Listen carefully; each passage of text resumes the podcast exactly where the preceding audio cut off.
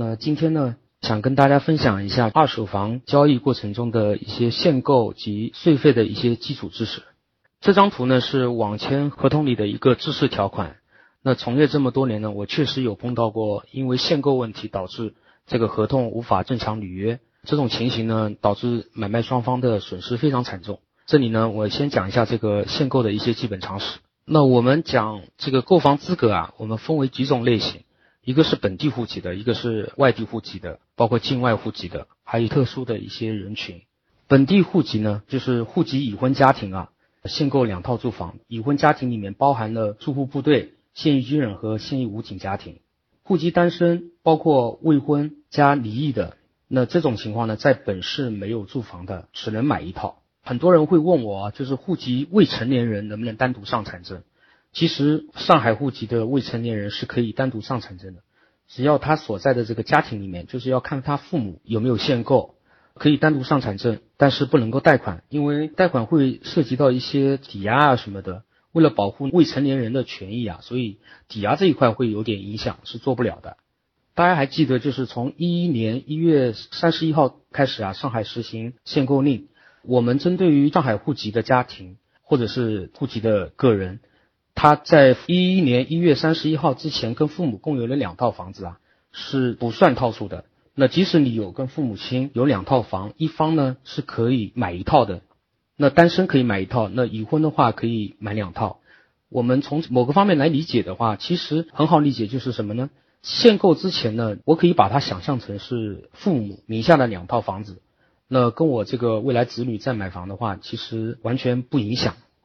刚刚我有发一张上海户籍的家庭的配偶，还有自己跟父母亲共有的房产这个一个组合啊，大概有二十五种不同的情况，你可以根据这个情况呢来对照一下自己是否属于限购还是呃不限购。这个图呢基本上是覆盖了所有的情况。好，我们讲一下外地户籍的限购政策啊。外地户籍呢，这个我们先不讲临港的一些政策。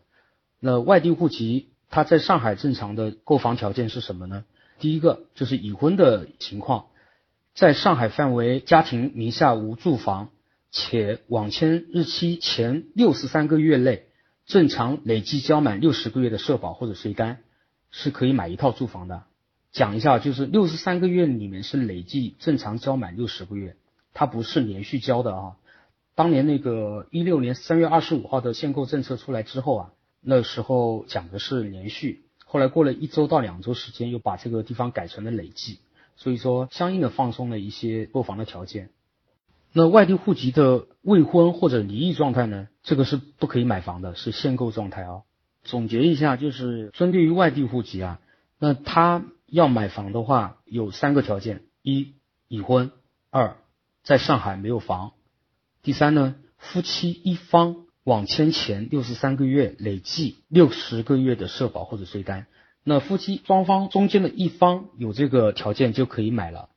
不需要两方都要的啊，只要一方就可以了。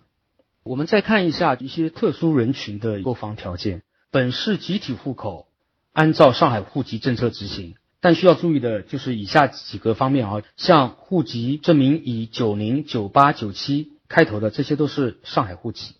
那九九呢？有一种是九九开头的户籍，那这种呢，一般是指挂靠在学校上海学校的集体户口，它只是临时挂靠的户口，并非那个上海户籍。按照外地户籍的政策执行。对于外国国籍的，还有就是港澳台的同胞，他们要买房的话，必须要满足以下两个条件：一呢是要提供满一年的劳务合同在上海的；第二呢是提供在上海满一年的社保或者税单。当然，名下是不可以有房的，因为境外人在上海只能买一套，而且是要承诺自住用房的。上海的一些在读博士、博士、博士后，他们买房条件呢，事实上要比外地户籍要简单一点，因为他们毕竟还没有落户上海嘛。那只要他们提供结婚证，就是必须他们要已婚，提供在校的学历证明，不需要提供社保或者税单，可以在上海买一套。